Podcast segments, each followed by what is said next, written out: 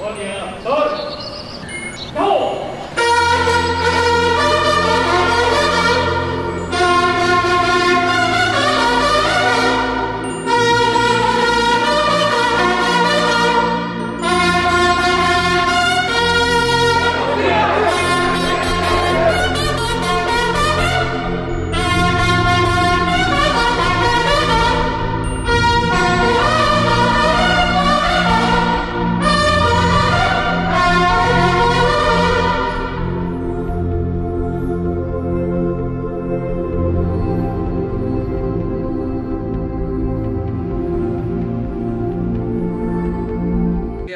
eh, para iniciar la conferencia, pues, eh, mantener nuestro duelo, nuestro pésame a los familiares quienes perdieron la vida en la tragedia del metro. Eh, está informando sobre esta tragedia. Todos los días la jefa de gobierno, Claudia Sheinbaum, cuenta con todo su apoyo, en respaldo y este, está atendiendo personalmente a los familiares de las víctimas de esta tremenda y dolorosa tragedia. Entonces vamos a continuar este, ayudando y al mismo tiempo eh, ya iniciaron las investigaciones para ver las causas de eh, este incidente, accidente, eh, lo que se demuestre que sucedió para a partir de esa investigación castigar a los responsables. Eso es lo que podemos. Vamos hoy a informar de que están llegando vacunas, dos cosas buenas, dos buenas noticias. Una que ayer se vacunaron a más de 600 mil personas. Es un día récord en vacunación. Y lo segundo es que eh, están llegando nuevas eh, vacunas. Eh, le agradecemos mucho al embajador de China en México por su apoyo, porque estas vacunas nos van a servir para la aplicación de segundas dosis que ya se estaban esperando. Esto va a significar terminar de vacunar a un millón más de personas. Entonces, si está el enlace, vamos adelante doctor Pedro Centeno. Gracias, presidente. Buenos días, tenga usted. Estamos aquí en el aeropuerto de la Ciudad de México con compañeros de Sedena, de la Marina, de la Guardia Nacional y estamos recibiendo el embarque número 45 y el vuelo 59, señor presidente. Este es el octavo vuelo de la, del laboratorio Sinovac y en esta ocasión llegan con un millón de dosis de este laboratorio. El total de dosis que ha eh, traído este laboratorio a México son 6 millones, señor licenciado, y representa el 23% del total de vacunas que hay en el país. Con este millón de dosis, señor presidente, tenemos ya en el país 26 millones 623 mil 195 dosis y con ello continuamos con el Plan Nacional de Vacunación en todo el país y estas dosis en particular serán aplicadas para las segundas dosis de Sinovac en todo el país, señor presidente. Es cuanto, buen día.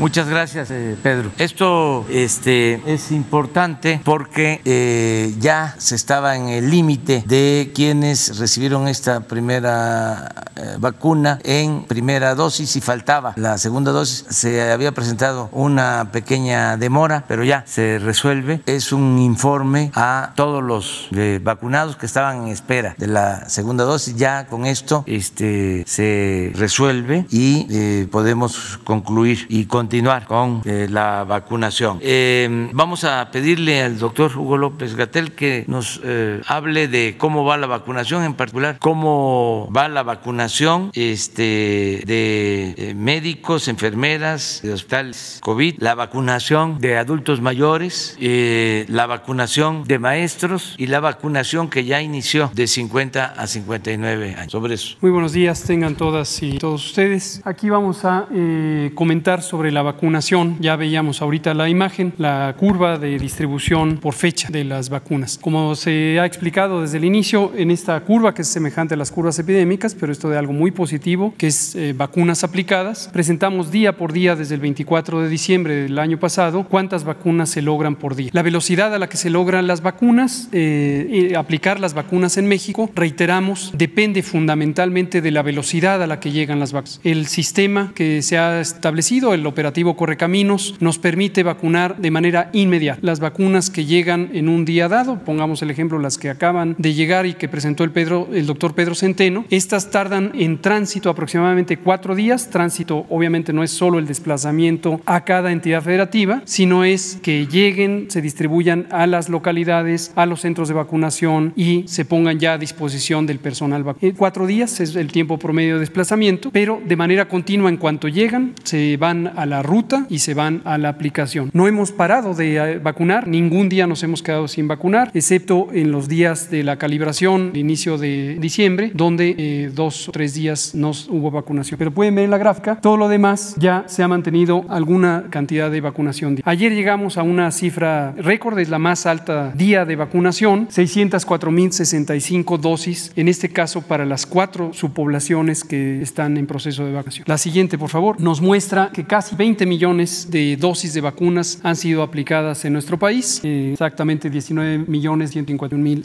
La siguiente. Y aquí está la distribución por los distintos grupos. En total tenemos las 13 millones 328 mil 238 personas que ya han sido vacunadas, al menos en la primera dosis. Y aquí vemos las distintas subpoblaciones. Comentamos, como indicó el presidente, en personal de salud se ha continuado la vacunación del personal de salud de las unidades COVID, de las unidades de primera línea de respuesta. Extensamente hemos explicado la importancia de este segmento de vacunación como un mecanismo de eh, protección grupal, colectiva, independientemente de que el mecanismo es vacunar a personas, lo cual es desde luego muy benéfico, el objetivo en el plan de vacunación en México y en muchas partes del mundo es el asegurar la continuidad de la operación del sistema de salud en su segmento que atiende a las personas con COVID. Ese es el propósito técnico definido en México y en muchos países que tienen programa de vacunación contra COVID. Continúa y no hay distingo alguno entre unidades privadas y públicas en la medida en que se trate de las unidades de primera respuesta, personas que están en las unidades de primera. El personal educativo también hemos explicado desde que se planeó, incluso antes de que iniciara en el estado de Campeche, tiene también un propósito de salud pública claramente definido. Lo mismo, el mecanismo es vacunar personas, cada persona que queda vacunada queda protegida, pero no debe confundirse el objetivo de salud pública con la idea de que se vacuna para proteger a cada persona. El objetivo es un objetivo grupal y es un objetivo estratégico para la nación. Es muy importante distinguir que en el caso de la vacunación para personal educativo, las condiciones de vacunación no son una alta intensidad epidémica. Las condiciones favorables a vacunar son una baja condición epidémica, baja intensidad. Esto es la razón por la que iniciamos en el estado de Campeche, estado que llevaba al momento de que inició la vacunación cinco meses y medio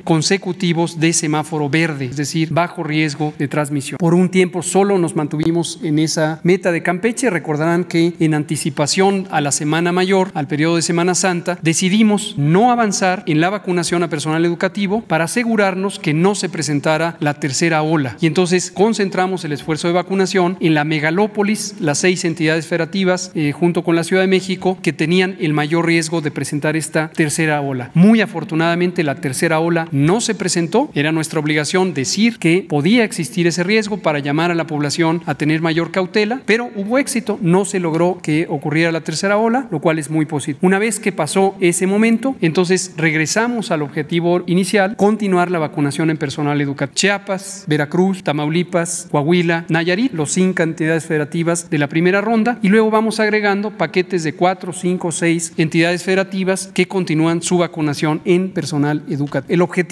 tener condiciones favorables para reabrir las aulas y restituir los servicios en forma presencial que aseguran el derecho a la educación, un derecho fundamental que no se puede posponer indefinidamente. Y tenemos ahí 1.135.367 eh, millones, eh, 1.335.367 eh, personas que han sido vacunadas. Aquí sí, una dosis es una persona porque estamos utilizando la vacuna CanSIN, que solo requiere una dosis. En el caso de las personas adultas mayores, también tenemos comentarios eh, importantes para especificar, que los hemos hecho ya varias veces. Estas 10.689.313 personas que han sido protegidas forman parte de la línea central de los criterios de vacunación de nuestro programa, que es semejante también al de varios países que tienen vacunación COVID. El propósito fundamental es reducir la mortalidad, el riesgo de hospitalización y en general los desenlaces desfavorables de las personas. ¿Por qué razón se prefirió el criterio de edad Uno, porque es el más fácilmente reconocible, forma eh, segura, en forma inobjetable. Cada persona se sabe su edad, tiene documentos de identidad o es reconocido por su comunidad y se puede fácilmente ordenar de mayor a menor edad. A diferencia de otros criterios como las comorbilidades, las enfermedades que aumentan el riesgo de complicaciones COVID, donde existe obviamente gran variabilidad en tiempo de diagnóstico, en eh, complicaciones, etcétera, y no es tan claramente identificable quién tiene una situación así. No por ello se desplaza el criterio de comorbilidades, pero está considerado como un criterio secundario. El criterio primario es la edad. Primer bloque 60 y más. Hemos concluido, lo comentamos aquí eh, la semana pasada, y aquí comento, verán ustedes, estos 10 millones 689 mil representa aquellas personas que ya han quedado totalmente documentadas en forma individual. El martes previo aquí comentamos de 11 millones 148 eh, mil 263 eh, vacunas aplicadas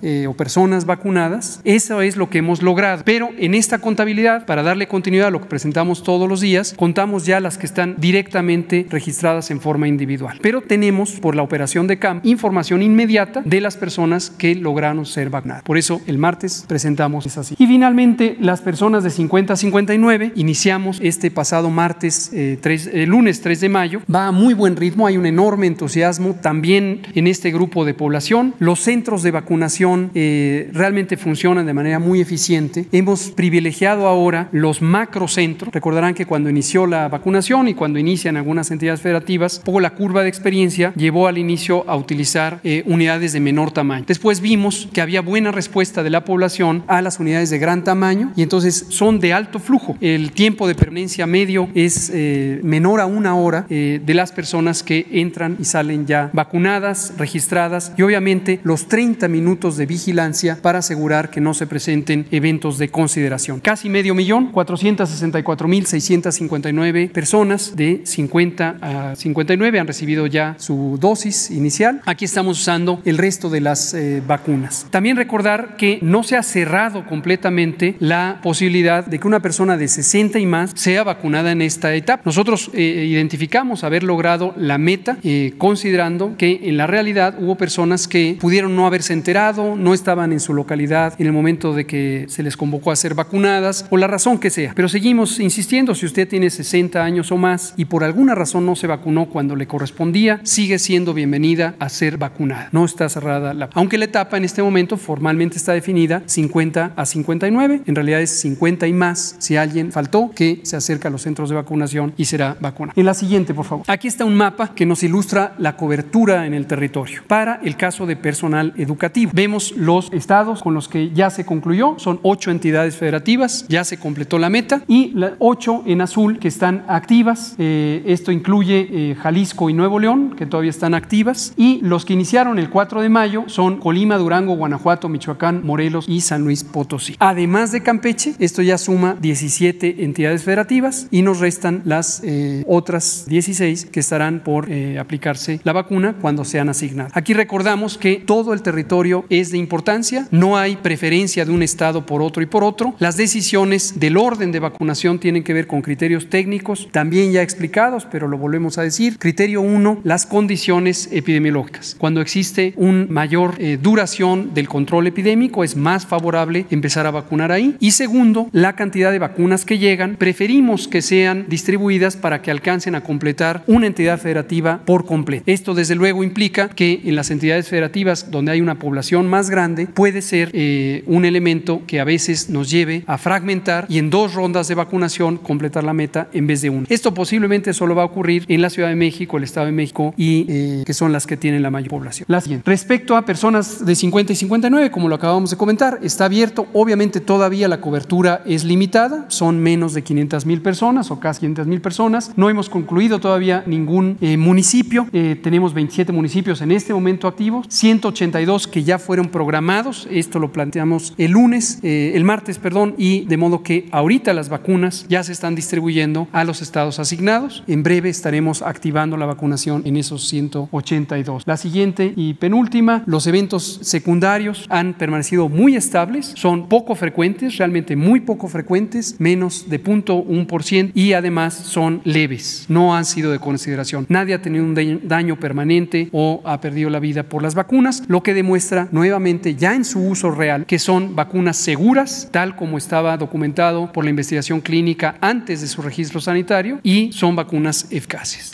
Y hasta la fecha, como comentaba ya el doctor Centeno desde el aeropuerto, tenemos 25 millones 623 mil 195 vacunas que hemos recibido y en su mayoría utilizado desde el 23 eh, de diciembre del año pasado. Recordar que fuimos el primer país de América Latina en iniciar la vacunación contra COVID. Y eh, en la última imagen lo que vemos es el calendario. Ayer tuvimos liberación por parte de COFEPRIS de las vacunas que se envasan en México. Con estas no hacemos enlace porque llega el granel y posteriormente pasan al proceso de envasado. Cuando termina el proceso de envasado pasan un proceso muy riguroso de inspección que eh, dura 14 días, donde se hacen más de 17 pruebas reglamentarias, 15 que están definidas como un estándar internacional, más dos que son específicas que para las distintas vacunas, y se liberaron 198.840 dosis ayer, miércoles 5 de mayo. Hoy están llegando las que ya anunció el doctor Pedro Centeno, 856.900, también de la vacuna, eh, perdón, un millón de la vacuna Sinovac, las que anunció el doctor Pedro Centeno. Mañana se liberan aquí en el territorio 856.900 de Cansi, de Cansi. Y como comentaba el presidente, con esto termino, aquellas personas que recibieron vacuna Sinovac y estaban con la preocupación de que todavía no les llegaba su segunda dosis, les comentamos dos cosas. Una que ya habíamos explicado previamente, el tiempo de vacunación entre la primera dosis y la segunda dosis es un tiempo recomendado con base en la investigación clínica que se hace eh, de las propias vacunas. En la vida real es, se ha visto algo muy positivo, que los tiempos pueden alargarse. Las propias compañías farmacéuticas, agencias de regulación sanitaria del mundo en donde fueron registradas inicialmente, han dado los avales para identificar que los tiempos que originalmente se consideraron muy rigurosos se han podido extender. Es el ejemplo que podemos dar de cada una de ellas. Comento el de Pfizer. En la de Pfizer empezamos con 21 días, era muy rigurosa. Después la Organización Mundial de la Salud, el 8 de enero de este año, eh, indicó que la evidencia era suficiente para extenderla hasta 45 días. En el caso de México decidimos 35 días. Y lo mismo ha pasado con las demás vacunas. Sputnik acaba de también el Instituto Gamaleya eh, sugerir que se puede extender el periodo de manera muy sustancial y lo mismo pasa con la vacuna de Sino. Esa es la primera cosa. La segunda cosa es, ya llegó su segunda dosis, es la que acaba de comentar el doctor Pedro Centeno. Con este millón de dosis nos alcanza para cubrir todas las segundas dosis que estaban pendientes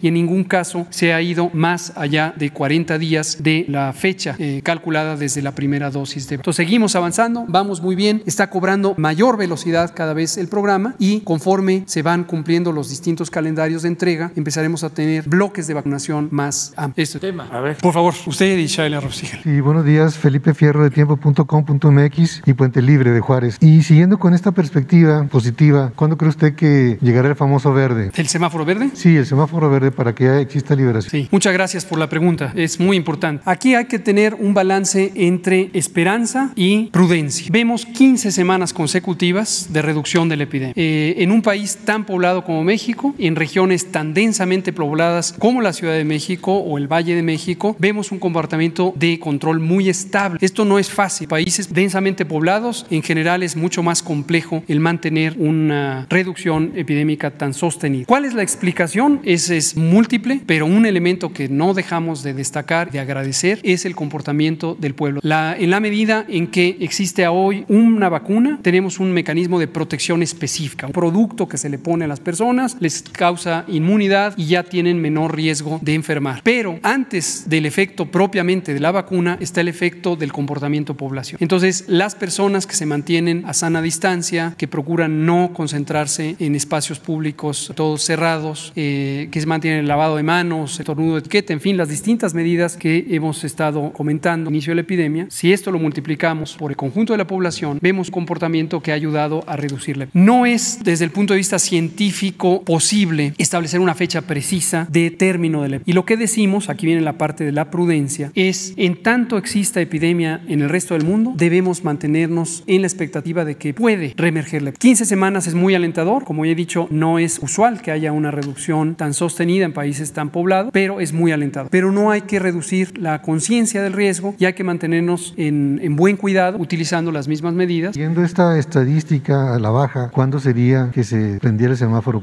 El semáforo... Estimación, sí, digamos Navidad o... Con mucho gusto. Nomás recuerde varias cosas que hemos comentado desde el principio de la epidemia, por lo menos desde, desde marzo. La epidemia en países tan grandes se comporta de manera en parches, irregular. No es lo mismo un país pequeño como Costa Rica, como Guatemala, Cuba, algún país pequeño. Ocurren estos ejemplos, pero hay muchísimos. En general, en territorios pequeños, la epidemia se comporta como una sola epidemia, una sola curva epidémica. En un rincón del país ocurre lo mismo que en el otro rincón del país. En México, en Estados Unidos, en Brasil, en Canadá, en la Federación Rusa, en China, en India, no ocurre eso porque son países muy extensos. Entonces, lo que ocurre en una entidad federativa, Chihuahua, por ejemplo, es muy distinto a lo que ocurre en otra entidad federativa, Campeche. Y lo hemos podido constatar. Hay entidades federativas que entraron en control, Campeche, por ejemplo, y ya no salieron del semáforo verde. En cambio, hay otras entidades federativas que estaban en semáforo rojo, bajaron a naranja, regresaron a rojo, luego bajaron a naranja, siguieron a amarillo, regresaron a naranja. Entonces van dando eh, pasos un poco en escalera. Cuando decimos cuándo estaremos en semáforo verde, la respuesta es no hay semáforo verde para todo el país. Cada entidad federativa tiene semáforo verde. Es una razón epidemiológica estoy comentando, porque en cada entidad federativa se porta distinto la epidemia. Ahora, en general, lo que va a ir ocurriendo es que cada vez haya más estados que pasen a verde. Recuerden el semáforo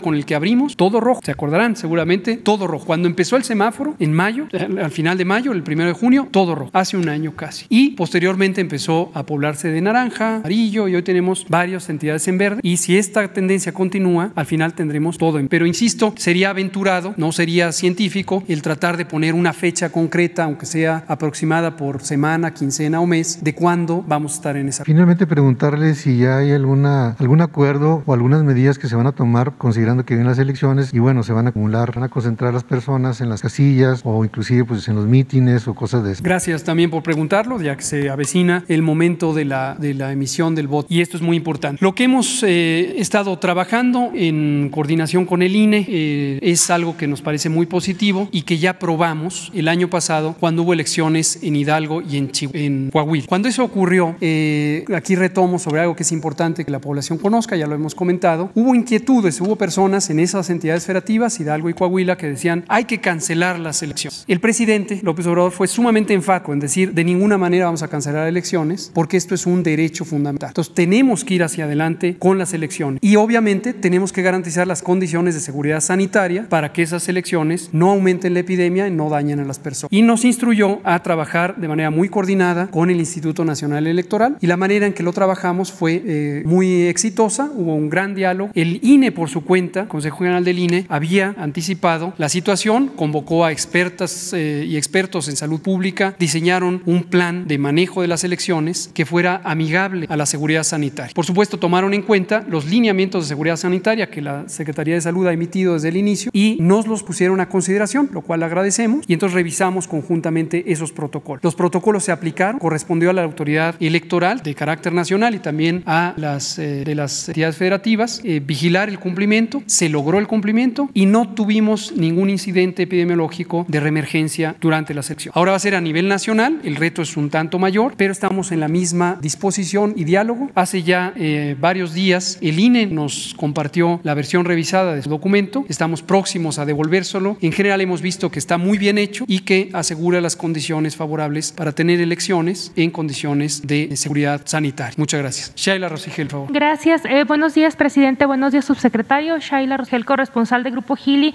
El Imparcial de Sonora, La Crónica de Mexicali y Frontera de Tijuana. Eh, subsecretario, preguntarle, eh, la semana pasada el presidente comentaba que para finales de junio, principios de julio, estarían vacunados unos 50 millones de mexicanos. Preguntarle eh, qué se va a requerir para llegar a esta meta, si se van a meter más brigadas correcaminos y sobre todo el tema de las dosis de las vacunas. Ahorita comentaban que son 26 millones de dosis las que han recibido. ¿Cómo se, piensa que va, van a ser la llegada de, si van a venir ya estos millones de dosis que faltarían para, para vacunar esta cantidad de, de personas? Y también si tienen alguna noticia eh, sobre si cuándo podrán adquirir los estados y las empresas mexicanas eh, la vacuna, si todavía está ahorita acotada a los, al gobierno. Cómo no, muchas gracias. También son temas muy, muy importantes. La pregunta directa, y quiero ser enfático en ello, ¿qué se requiere para que se pongan eh, muchas vacunas y se logren estas metas que comenta? Se requiere que haya vacunas. El operativo Correcaminos el, del gobierno de México está listo. Tenemos a las brigadas, tenemos al personal movilizado, tenemos al personal voluntario, tenemos a varias dependencias, obviamente la Secretaría de Salud eh, participando y coordinando, pero también tenemos a la Secretaría de Educación Pública, tenemos a las Fuerzas Armadas, Sedena, Secretaría de Marina, Guardia Nacional, tenemos al IMSS, tenemos al ISTE, tenemos a Pemex, tenemos al DIF, todos estamos movilizados en las brigadas, estamos en el territorio y con eso estamos logrando una alta eficiencia de vacunación. Entonces, ¿qué se requiere? Requiere que haya vacunas. Lo que se ha visto en el mundo entero, esta es una realidad mundial, se comenta extensamente en los medios internacionales, es que obviamente la capacidad de producción de vacunas es limitada para el tamaño del mundo. Y incluso si consideramos solo aquellos países que tuvimos y aprovechamos la oportunidad de tener vacunas. Eh, si tenemos el orden de países que hemos utilizado vacunas, estamos en el número 12 de casi más de 159 estados nacionales, número 12. Y hemos logrado ya una cobertura superior al 10%, estamos en 10.4% de personas vacunadas. Entonces, cuando llega la vacuna, insisto, vamos bien, la ponemos rápido. Ha habido algunos ajustes muy positivos, por ejemplo, el restringir el número de días para vacunar. Empezamos en las primeras cinco entidades federativas en la vacunación a personal educativo con siete días, pero en esta segunda ronda de estados lo redujimos a cuatro días. La idea es que usted que va a ser vacunada y vacunado sepa que no puede estar dejándolo indefinidamente. Hay que vacunarse. Se recomienda vacunarse. En la entidad federativa donde está vacunando personal educativo, en cuatro días se tiene que lograr la meta y ya estamos viendo que se logra. Entonces, estas 606 mil vacunas que se lograron ayer son también producto de una eficiencia alta del programa de vacunación operativo Recamos. Okay, eh, presidente, eh, nada más eh,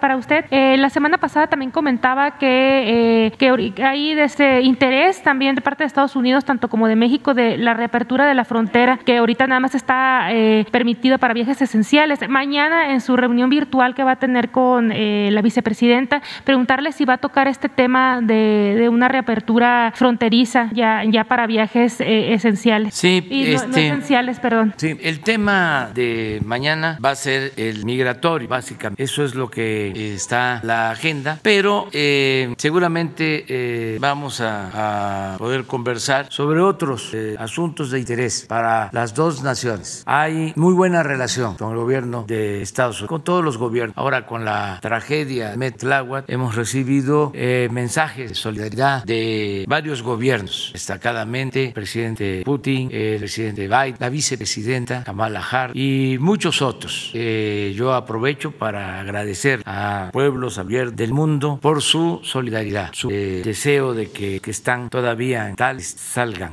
Eso es lo que todos queremos. Entonces hay eh, condiciones inmejorables en la relación con Estados Unidos, ya, muy buenas. Tan es así que vamos a hablar con la vicepresidenta y luego ella va a visitar México, eh, va a estar nosotros y eh, la conversación de mañana pues no solo participa la vicepresidenta, sino todo el equipo que tiene que ver con eh, México en la relación eh, bilateral. Entonces vamos a poder conversar y va a ser para bien eh, de los dos pueblos, de las dos naciones. El tema central, repito, es migratorio, pero no descartamos cualquier otro tema. Es muy probable, no tenemos diferencias de fondo en este tema. Diría que ojalá y otros temas eh, tuvieran la eh, facilidad de ser tratados y resueltos, como el tema de la apertura de la frontera, porque eh, es de interés para los dos países. Necesitamos ya normalizar la relación en la frontera. Eh, ellos eh, así lo están eh, considerando y lo mismo nosotros. Entonces es muy probable de que esto se logre pronto, pronto. Ellos ya han avanzado bastante en la vacunación, han logrado disminuir el número de contagios, fallecidos. Lo mismo nosotros y ya también se ha avanzado en la vacunación en la frontera, de modo que es probable que se llegue a un acuerdo. Si les parece, podemos ver que Hugo hacía referencia a la aplicación de las vacunas en el mundo para que tengamos una idea de cómo estamos cuanto a la Si tienen ahí la tabla. Sí, eh, sobre todo se han afectado comercios del lado estadounidense, más que del lado nuestro. Por eso, pues es un interés mutuo el que se abra completamente. Esto es ya eh, Estados Unidos ha avanzado bastante, eh, 247 millones de vacunas, tiene el 45.1%. Este, nuestro caso, de acuerdo a este registro, más vacunas, son 19, 20 millones, vamos avanzando. Y aprovecho también para decirles que no hemos tenido problemas de abasto. Tenemos dos eh, ventajas. Una en el país fue realmente de públicas y de escuelas privadas y por qué vamos a terminar de vacunarlos a mediados de este mes, nada más tardar el 20 de mayo. Vamos a estar ya con los últimos maestros y esa vacuna es la que estamos utilizando y afortunadamente este, salió muy bien en las pruebas, es eh, eficaz y es una dosis. Entonces, esa es una ventaja. Lo mismo AstraZeneca ya este, empezó a, a producir y esa planta la tenemos aquí. Lo segundo es que mantenemos muy buenas relaciones con farmacéuticas y con gobiernos del mundo que nos están enviando vacunas. Es eh, de reconocer lo que ha hecho la farmacéutica Pfizer, que no ha dejado de cumplir y ahora ya nos van a este, enviar vacunas de Estados Unidos. Se logró eso. El caso del gobierno chino también no vamos a dejar de reconocer su apoyo, no solo en el caso de las vacunas, caso de los equipos médicos que se necesitaban al inicio de la pandemia. Fueron muchísimos aviones que eh, llegaron de China con eh, ropa, con guantes, con cubrebocas, que no teníamos ventiladores, acuérdense eso. Entonces no podemos olvidar ese gesto. Eh, y también nuestro reconocimiento al gobierno ruso porque este, contamos con la vacuna Sputnik y va a seguir llegando esa vacuna. Y a muchos otros gobiernos por su apoyo, el gobierno de Argentina, el gobierno de Cuba, por las brigadas médicas. Hemos contado con mucha solidaridad internacional. Entonces, por eso eh, estamos en sitio 12 en eh, cerca de 200 países del mundo. Entonces, vamos a ir avanzando. Sí, gracias, eh, señor presidente. Buenos días para usted, para el subsecretario, también para el público que nos ve. bueno, Demián Duarte de Sonora Power, señor presidente. Esta semana, bueno, al abrir semana usted abordó un tema junto con la encargada de despacho de la Profeco, que tiene que ver con los precios del gas LP. Es un tema que hemos, bueno, abordado de manera constante, precisamente porque se ha apreciado una, situación ahí relativa al precio. Se ha manifestado, de hecho, que es el único energético que se ha salido del cuadro, ¿no? Al respecto de lo que es el control eh, de no incrementar en términos reales. El tema es que, bueno, eh, le quiero yo reconocer que por primera vez este, ya palpamos en marzo, abril, una disminución del 4.5% en términos reales también de lo que es el costo del gas LP, gas doméstico. Sin embargo, eh, es evidente que esta disminución, aunque ya es un principio y es un asunto importante que va al impacto de los consumidores, eh, no es suficiente. Es decir, a lo largo de los meros cuatro meses del año, eh, lamentablemente tuvimos un aumento del 11% en costos del gas LP. Y eh, de lo que es el mes de abril del año pasado, abril de este, pues todavía persiste un incremento del 30% este, en, en términos reales. Aquí la cuestión, señor presidente, usted ofreció en algún momento, precisamente a una pregunta que yo le planteaba por aquí, que habría una estrategia este, de parte de su gobierno para lograr la disminución y cumplir con el compromiso que usted ha hecho de que no se incrementen, de hecho, los precios de los energéticos.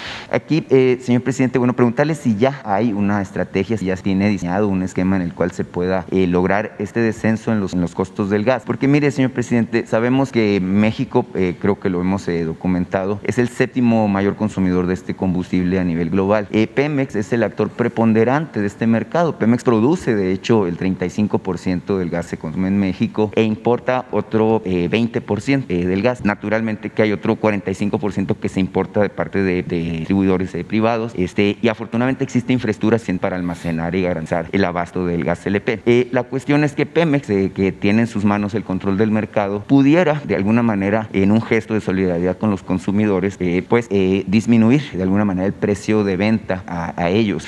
y la otra cuestión, señor presidente, es que, bueno, se ha hablado del tema de los organismos reguladores, en este caso el mercado del gas está en manos de la Comisión Reguladora de Energía. Es interesante e inquietante ver que, por ejemplo, en el tema del gas, eh, los consumidores pagamos un sobreprecio eh, que ronda el 11%, porque la, Comisión Reguladora de Energía nos cuesta a nosotros de manera directa, eh, por ponerle el ejemplo, de cada cilindro de 40 kilos, que cuesta 485 pesos, nos cuesta 55 pesos adicionales lo que cobra este organismo regulador. Entonces, preguntarle, bueno, al respecto del tema, ya tiene una visión clara de qué es que hay que hacer. Sí, sí, estamos este, atendiendo esta demanda porque en efecto es eh, de los eh, energéticos el que ha tenido un incremento y vamos a cumplir con el compromiso de que no aumente el precio de los combustibles. Lo que ya estamos haciendo con las gasolinas y el diésel y la luz va a eh, darse también en el caso del gas. No solo es para que cueste menos gas, sino también que es importante para eh, mantener controlada la inflación, porque son insumos que influyen mucho, que este, eh, provocan aumentos de otros precios, carestía. Nosotros tenemos que cuidar mucho que no tengamos inflación descontrolada, porque si se tiene inflación, pues este, eh, se pierde capacidad adquisitiva. Podemos estar aumentando el salario, pero si hay carestía de la vida, el ingreso no rinde o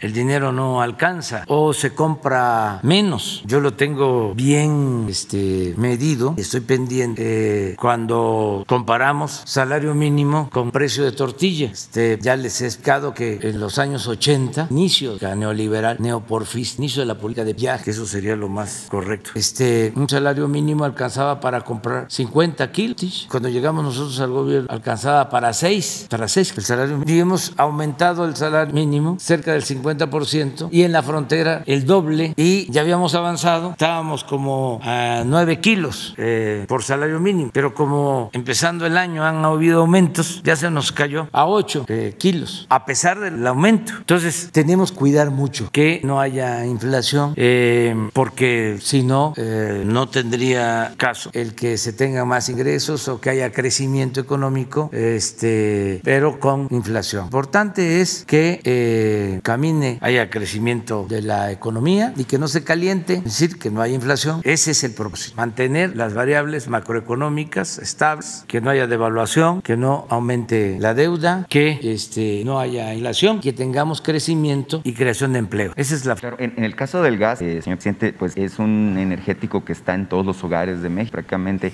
y en muchos procesos, eh, no nada más de preparación de alimentos, muchos procesos industriales. Yo vivo en Hermosillo este, y en Hermosillo tenemos una rara efeméride derivado del incremento en los precios del gas, pues tenemos kilos de tortilla de maíz de 27 pesos, no es la tortilla más cara del país. Entonces e, es evidente que sí padecemos en carne propia esta situación y por eso es que ha sido mi reiterada eh, sobre el tema de, del precios del gas, que al final de cuentas es el energeta fuera de la, de, la norma que tenemos.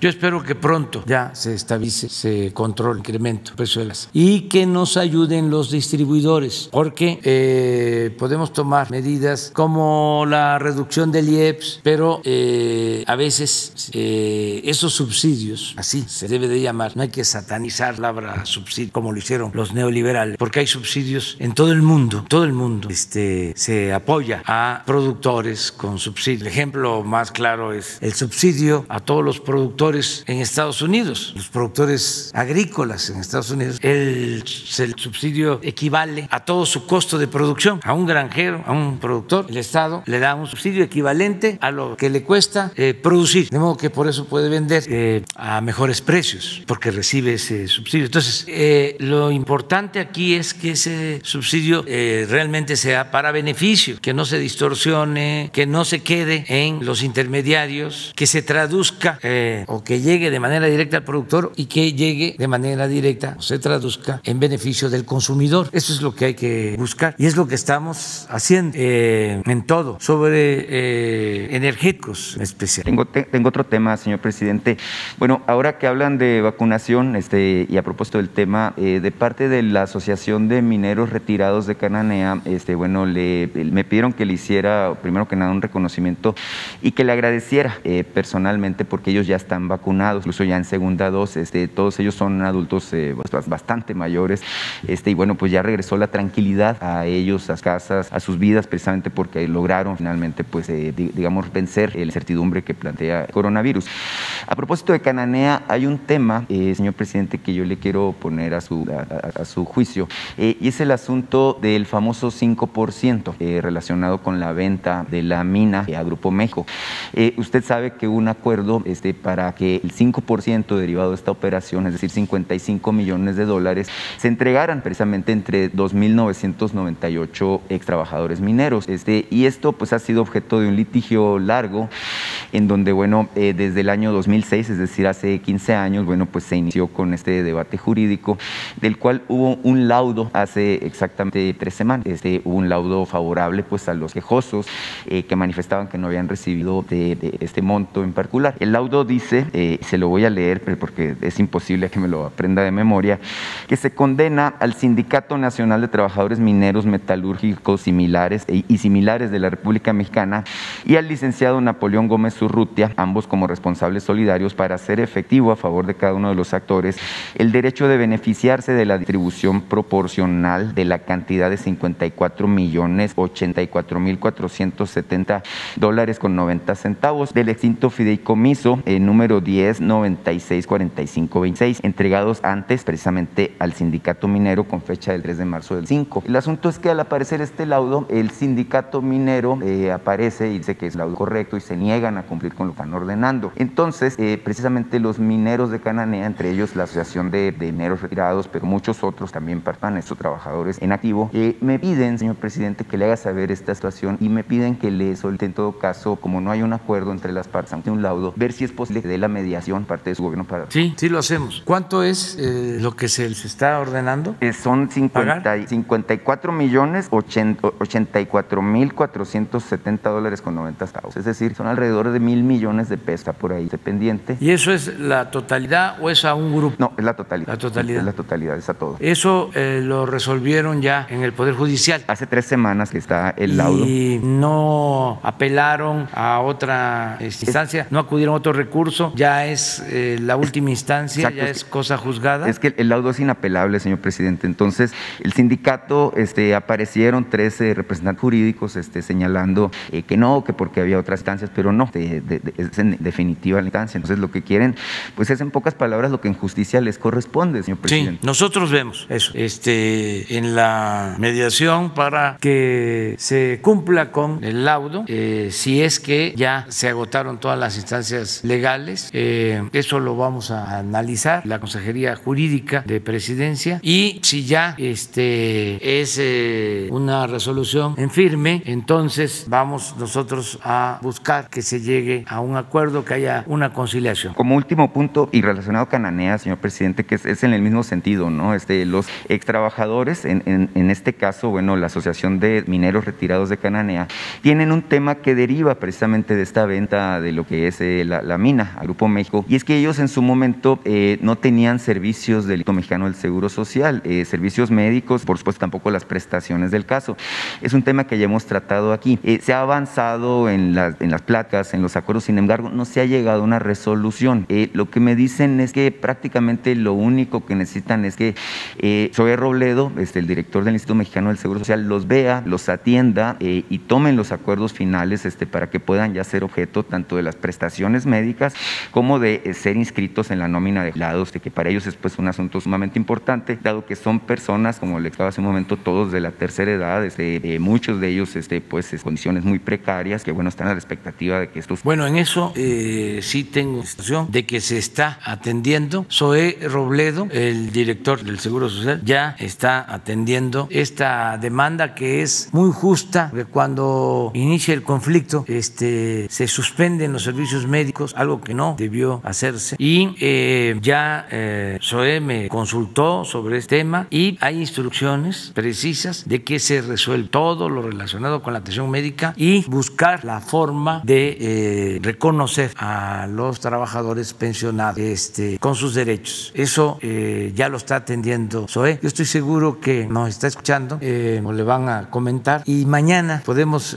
informar sobre este tema en particular. A mí me importa mucho porque me consta de que se quedaron sin servicio médico. Una gran injusticia. Hay muchos asuntos pendientes. Mi preocupación y mi ocupación es que no termine nuestro gobierno y queden estos saldos, estos pendientes que se originaron por injusticias que se cometieron durante el periodo neoliberal, que fue un periodo nefasto, donde se despidieron trabajadores, donde este, hubieron muchas injusticias de todo tipo, violación de derechos humanos. Entonces, todo lo que podamos resolver de esos temas los vamos a dejar atendidos. Por ejemplo, en el caso de Sonora, lo de la contaminación del río Sonora es un pendiente, eh, lo de la guardería es un pendiente. Entonces tenemos que eh, seguir avanzando todo esto. Pero es Sonora y son temas pendientes en Sinaloa y en Baja California, en todos lados. Todo el país eh, fue como un vendaval. El neoliberalismo hizo muchísimo daño todo el país. Entonces ahí vamos a ir eh, reparando daño a medida de nuestras posibilidades. A ver, sobre el tema. Buenos días, señor presidente. Buenos días, señor secretario.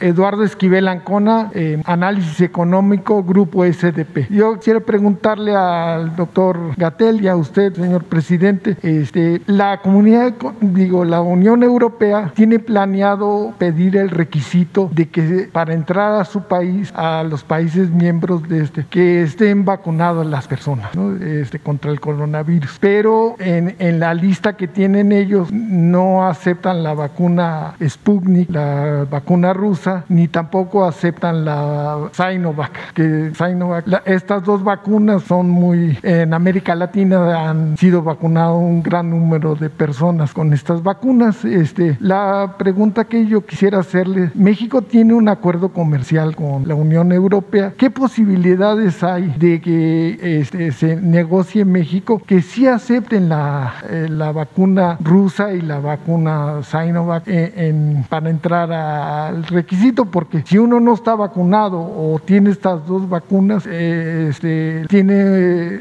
si uno quiere ir a, a algún país europeo, tiene que esperarse 21 días de estar aislado y, se vuelve un problema y yo creo que ellos pierden y México también pierde negocios. Hay personas que van a hacer negocios y no se pueden esperar 21 días estar ahí eh, en, este, en esos lugares para la cantidad de dinero, las posibilidades de hacer negocio y las personas que, que son turistas, a ellos no sé. Este, yo creo que todo eso se tiene que ir eh, ya normalizando porque en general está eh, eh, bajando el número de contagios. Es mundial, es muy lamentable. De India, de Brasil, de otros países, pero en general, caso de Europa, eh, hay una disminución y se está avanzando en la vacunación en los países europeos. Entonces, creo que esto va a ayudar mucho a que se normalicen las relaciones, que no haya medidas estrictas o que haya flexibilidad. Nosotros tenemos buena relación, la Unión Europea. Por ejemplo, eh, tenían una disposición de no permitir que vacunas que se produjeran en Europa eh, se este, exportaran. Y eh, hasta ahora la Pfizer viene de Europa y ahora se logró que empiecen los envíos de Estados Unidos. Y esto es un acuerdo con la Unión Europea. Es un trato que han dado especial a México. Entonces yo estimo que ellos van a ir aceptando,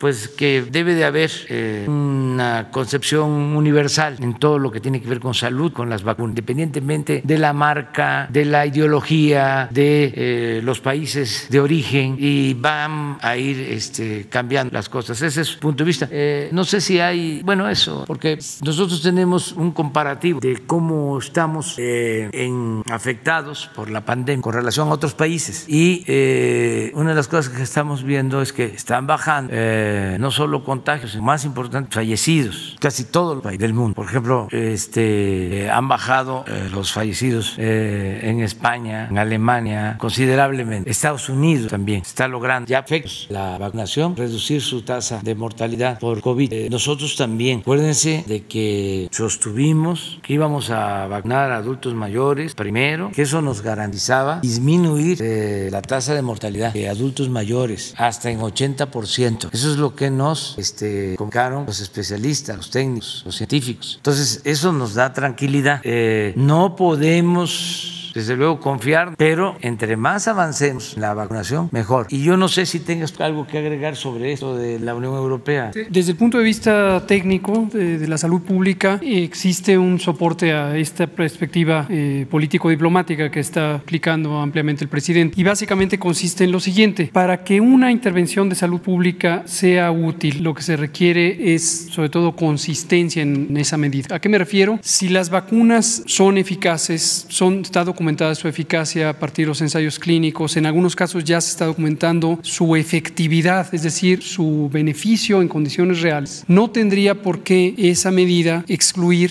a las vacunas o a las personas vacunadas con intervenciones efectivas. Entonces, ahí, si esto se plantea de esa manera, habría una inconsistencia técnica, porque se preferiría a unas vacunas sobre otras, a pesar de que la ciencia demuestre que son equivalentes. Y eso, desde luego, reduciría las oportunidades de la Unión Europea o cualquier otra zona del mundo o país eh, específico de tener una normalización de sus actividades económicas, sociales, de comercio, eh, etcétera, a partir de la medida de salud pública. Entonces, también, insisto, la perspectiva de salud pública también indicaría que no hay una razón por la que se deba preferir unas vacunas sobre otras cuando en condiciones iguales, en condiciones de estándares científicos, demuestren ser igualmente eficaces. Eh, en enero de este año, el, el gobierno este, dio de baja o, canceló la, una empresa filial de PMI que se llama PMI, que se llamaba PMI Holding o algo. Esta empresa tenía un funcionamiento muy raro. Esto se hizo a, a, a finales de los 80 por Pedro Aspe Armella. Esta, esta empresa era una filial de PM que, que tenía la misión de bajar la carga fiscal. No tenía empleados, pero ese sí, llevaba todas las negociaciones de Deer Park. O sea, ellos fueron los que adquirieron la, la mitad de, de, la refinería de Deer Park en Texas. Ellos eran los que negociaban cuánto, eh, cuántas eh, este, barriles de petróleo de Maya, de tipo Maya, se llevaban allá y, y se regresaba ese petróleo con gasolina, de, pero se vendía, aunque éramos socios, el precio que se le daba a México era el precio internacional, no había ningún precio exacto. Y, este, y hay la sospecha de que esta empresa llevaba, que manejaba millones y millones de dólares, este, ponía ese dinero en, en paraísos fiscales. Está, ahí hubo denuncias, se hizo un arqueo, una auditoría a esta empresa que no tenía empleados, que no tenía, que podríamos decir que es fantasma. Es, esa sería la pregunta. O sea, se dio de baja, pero hay, hay una, se hizo una autoría después de tantos años de estar esta empresa manejando millones de dólares con poca transparencia y que y este dinero muchas veces no llegaba a las arcas de la Secretaría de Hacienda. Sí, estamos limpiando PEMEX este, de corrupción y estamos revisando contratos y se va avanzando, eh, pero todavía no terminamos porque eh, fue mucho lo que este, hicieron de daño, mucho el daño causado, periodo neoliberal a Pemex y a la Comisión Federal. Eh, por ejemplo, ya resolvimos lo de Odebrecht, fue, vamos a decir, ventajoso o justo para la hacienda pública. Imagínense el acuerdo que habían firmado era que Pemex le vendiera gas a Odebrecht con un subsidio del 75% de su costo en el mercado, 75%. Entonces, eso ya se resolvió. Ya resolvimos lo de eh, la planta de fertilizante con el acuerdo de devolución de 216 millones de dólares, que eso también es otro contrato eh, manchado por la corrupción. Ya eh, resolvimos el darle continuidad, que estaba este, enredadísimo, era una maraña, lo de una planta coquizadora en Tula, que también había apartado de Brecht. A lo mejor algunos se acuerdan de que para traer equipos de esa planta hasta cerraban las carreteras, quitaban los puentes, eran tanques enormes para Tula y no los instalaron los equipos y se ejercieron 1.500 millones de dólares. Entonces teníamos dos opciones, dejar que los equipos se convirtieran en chatarra o continuar para terminar este, la planta, que sí es de utilidad porque nos permite producir más gasolina este, y no tener este, combustóleo más. Entonces ya decidimos echar a andar la planta de nuevo o seguir la construcción de la planta. Va a demandar una inversión de 2.500 dólares. Son de las decisiones que estamos tomando. Estos corruptos que manejaron Pemex, periodo liberal, llegaron a vender plantas de nitrógeno para producir nitrógeno dentro de las refinerías. O sea, no vendieron todas la refinería, pero sí plantas que eran de Pemex. Entonces, ahora se están adquiriendo de esas plantas y se están revisando contratos. Se hizo un escándalo, ¿se acuerdan? Cuando eh, había un tesoro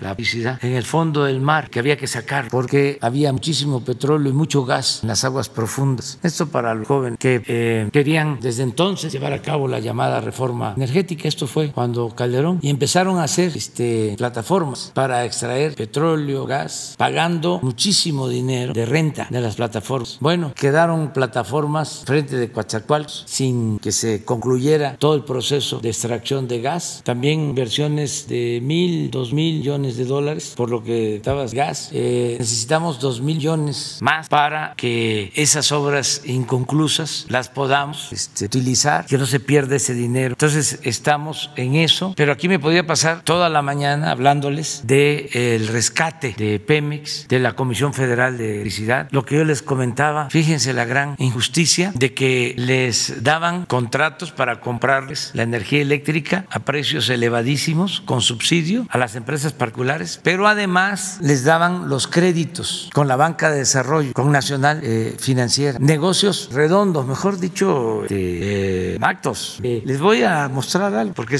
quiero que enterando cada vez más de el terrible la lámina de son dos de gasolina y de diésel por las aduanas. Todavía no terminamos de limpiar las aduanas. Señor presidente, ¿y cómo sería la relación ahora que ya no esté PMI entre Pemex y DIRPAR? ¿Cómo se va? Estamos atendiendo ese asunto, porque en efecto esta fue una refinería que se construyó en el tiempo de Salinas y en vez de hacerse aquí se hizo en Texas y Pemex aportó el 50% y Shell el otro 50%. Nada más que en efecto desde entonces Pemex no ha tenido utilidad porque la administración de acuerdo al contrato la lleva Shell y han decidido que la utilidad se reinvierta en la refinería. De modo que desde que se construyó no ha habido beneficios para México. Si acaso el que se pueda procesar crudo mexicano, pero se vende, como tú dices, al mismo precio o lo compran al mismo precio y en los últimos años hasta han bajado eh, la compra del el crudo. Entonces, pero así como eso, tenemos muchas otras cosas. Tenemos la venta de las acciones que se hicieron en la época de Felipe Calderón, acciones de Pemex que tenían Repsol, que se vendieron a muy bajo precio y que apenas las adquirió Repsol, se fueron para arriba en el mercado financiero. Pero muchísimas cosas este, se dedicaron a saquear, por eso es el enojo que tienen. A ver si están las láminas, sí, de aduanas, nada más para que... Y esto además, porque se los mando a, avisar a los eh, contrabandistas y a los distribuidores. Miren, el 2 de marzo mandos militares quedaron al frente de la administración de aduanas para frenar el contrabando fiscal. Tomamos esa decisión de que en los puertos, la Marina y en las aduanas eh, de la frontera, la, la defensa. Como resultado se estima que durante el mes de marzo las ventas de gasolinas y diésel incrementaron 47.8 millones de barriles diarios, lo que representa 6.7 de las ventas totales. O sea, Pemex vendió más. Esto implicó un incremento en los ingresos en Pemex de 2.345 millones de pesos. Y el país recibió por impuesto a los combustibles 2.338. Todo esto porque se evitó el contrabando de gasolinas y de diésel. Esta cantidad solo eh, por el control de eh, tres aduanas, porque ahí comenzamos. Matamoros, Reynosa y Nuevo Laredo. Esto es lo que tenía estimado Pemex y esto es lo que sucedió. Pero terminando marzo vuelve a caerse, porque tenemos información que están metiendo los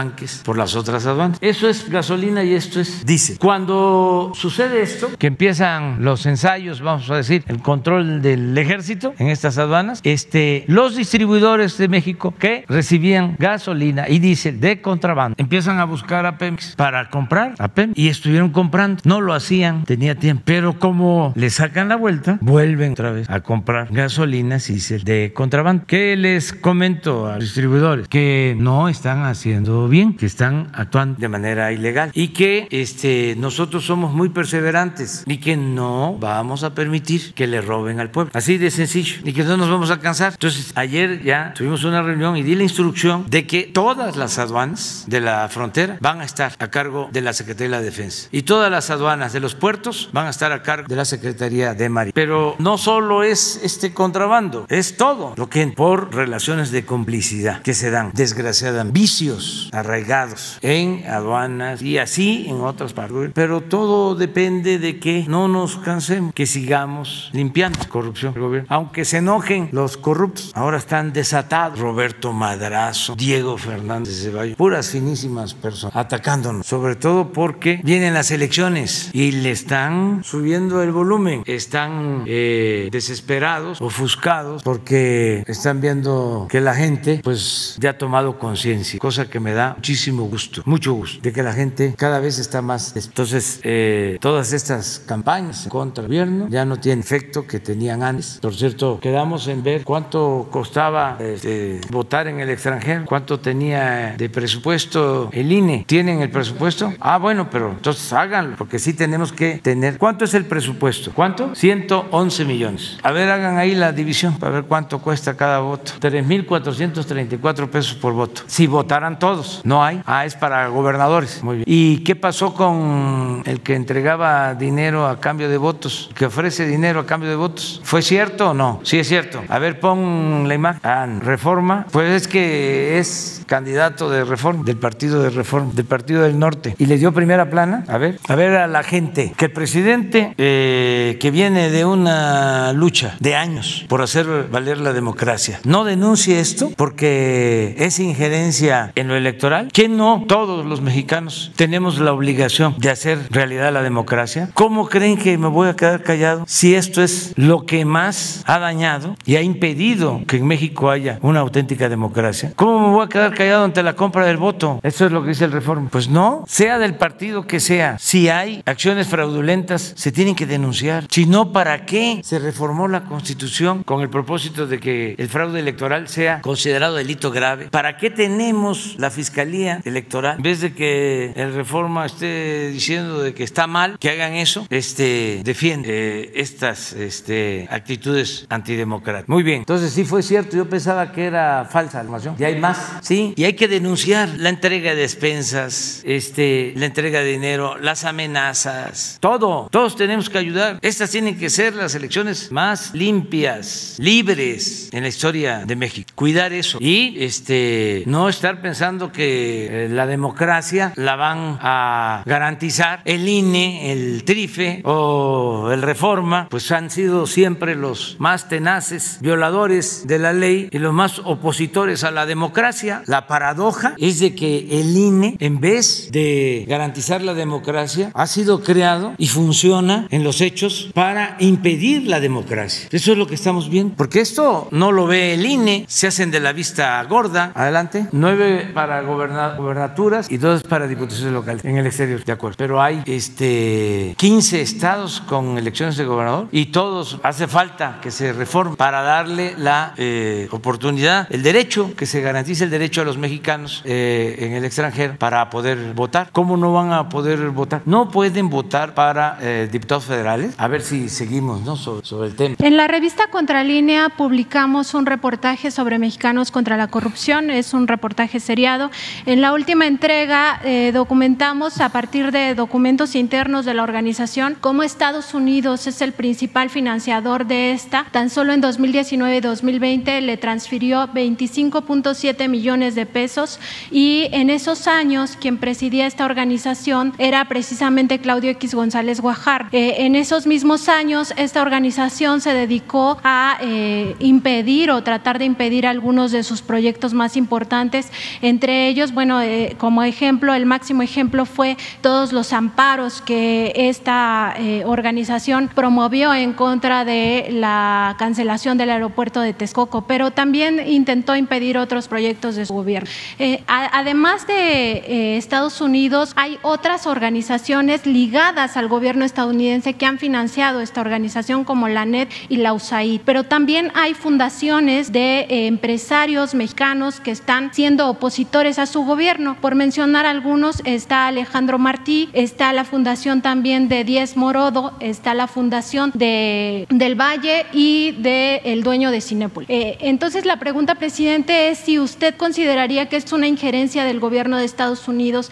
en asuntos que solo competen a México, porque finalmente estos son grupos opositores a su administración y estos recursos los entregó directamente a través de la Embajada de Estados Unidos, el propio gobierno de Estados Unidos, es decir, está financiando a grupos opositores a su Pues si es este, cierto lo que tú planteas, amerita una nota diplomática al gobierno de Estados Unidos y lo haríamos. Te pedimos que nos ayudes a tener las pruebas y lo haríamos. Eh, presentaríamos una queja al gobierno estadounidense porque es injerencia, o sea, es intervencionismo si ellos este, están financiando a estas organizaciones. Sí lo vamos a hacer. ¿Cuándo publicaron ustedes esta investigación? La semana pasada. Y son documentos internos de Mexicanos contra la Corrupción donde se demuestra que eh, es el gobierno de Estados Unidos a través de su embajada, además de lo que dan estas otras organizaciones ligadas al gobierno estadounidense como la USAID y la ¿No tienen ahí eh, la revista? Bueno, ¿Es la pasada? Sí, es la, la La- edición la- pasada. sí. sí. Y también en otro tema le queríamos eh, comentar, presidente, y a ver si usted está enterado, que, bueno, hace casi dos meses usted dijo aquí que era inmoral que el líder sindical de petróleos mexicanos, Carlos Romero de Champs, estuviera de vacaciones hasta 2024 esperando a que su gobierno terminara para eh, reactivarse. Eh, sin embargo, bueno, a pesar de que hubo prácticamente una instrucción de que se jubilara y se presentaron los documentos,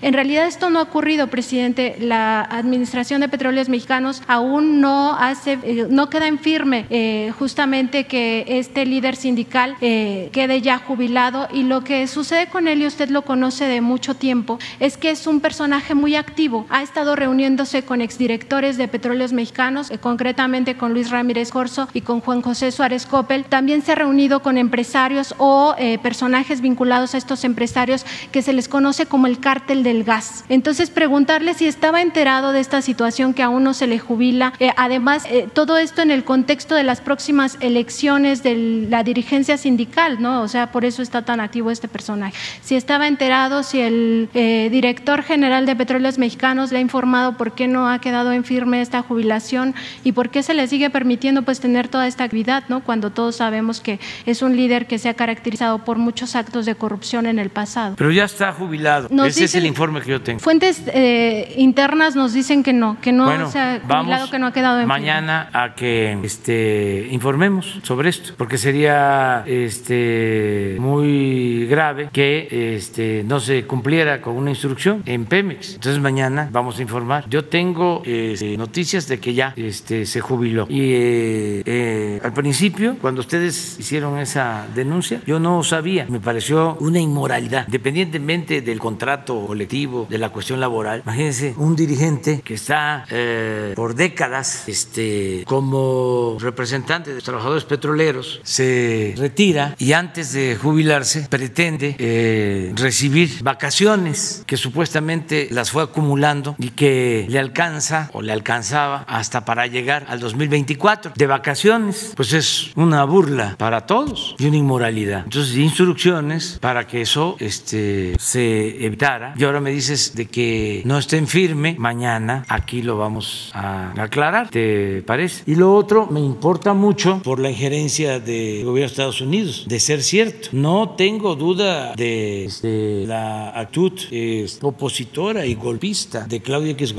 Y de otros. Siempre han estado impidiendo que se avance. Y sabía yo de que ellos eran los que estaban promoviendo los amparos y financiando a agentes para que se ampararan en contra de las obras que estamos realizando. Eso lo sabía. Y también de eh, algunos otros empresarios que todavía este, están inconformes porque eran los hijos predilectos del régimen corrupto. Entonces están molestos. Pero si Estados Unidos interviene y el dinero lo dieron bajada, vamos a presentar este, una queja. Este, hoy mismo la vamos a presentar porque eso no debe de ocurrir. Sí, vamos a, a revisar bien el asunto. Nos vas a ayudar para este, tener los, los originales o elementos. Felicidades por la investigación. Presidente, y en un último punto, nada más el compañero mencionaba a PMI Holdings BV, que es una de las empresas privadas que Petróleos Mexicanos diseminó en todo el mundo. Esta estaba radicada en los Países Bajos.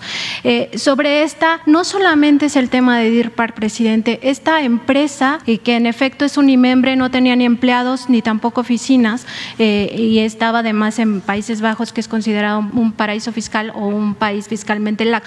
Eh, eh, esta controlaba la tesorería centralizada del grupo PMI, es decir, todos los recursos de importaciones y exportaciones que hacía Petróleos Mexicanos eh, en mercados internacionales pasaban por esta tesorería. Entonces, es muy importante, presidente, que se le dé eh, seguimiento qué va a pasar con ese dinero que estaba en la tesorería centralizada, porque es recursos públicos, aunque Petróleos Mexicanos en el pasado decía que no eran recursos públicos, que eran recursos privados, porque todas estas empresas eran consideradas privadas.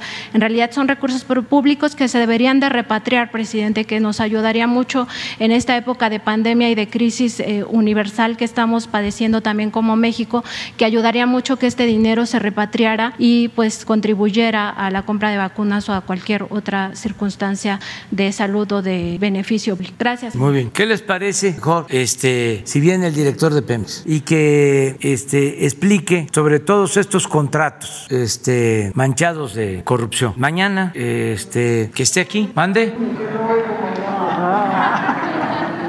No, está bien el lunes para que este, se tenga tiempo informar bien lo de Romero de Cham, lo de este, la nota diplomática o la queja al gobierno de Estados Unidos por esta actitud eh, injerencista y que le dé tiempo, que nos hable de Odebrecht, eh, de lo de la planta fertilizante, de lo de Tula, de lo del campo de gas que está en el mar enfrente de Este, y de muchos otros eh, proyectos que nos hable de cuántos eh, contratos que se entregaron en la reforma energética están en producción o se están trabajando, porque se acuerdan de los llamados bloques o rondas que se entregaron contratos, a ver cuántos este, están en actividad, si hay inversión eh, particular, nacional, extranjera, cuánto se ha extraído de petróleo, porque acuérdense que ofrecieron que íbamos a estar produciendo muchísimo más petróleo por la reforma energética. Quien nos diga de lo de Deer Park, lo de petróleo internacional, eso de petróleo internacional viene desde la época de Salinas, que era una empresa privada o se consideraba este, completamente independiente de eh, Pemex y del sector público, aunque este, pues, todos los beneficios tenían que ver con la venta del petróleo y de la compra también de combustibles, que nos informen sobre eso y cómo se está limpiando Pemex en general, cómo, cómo vamos Pemex, que nos informe el lunes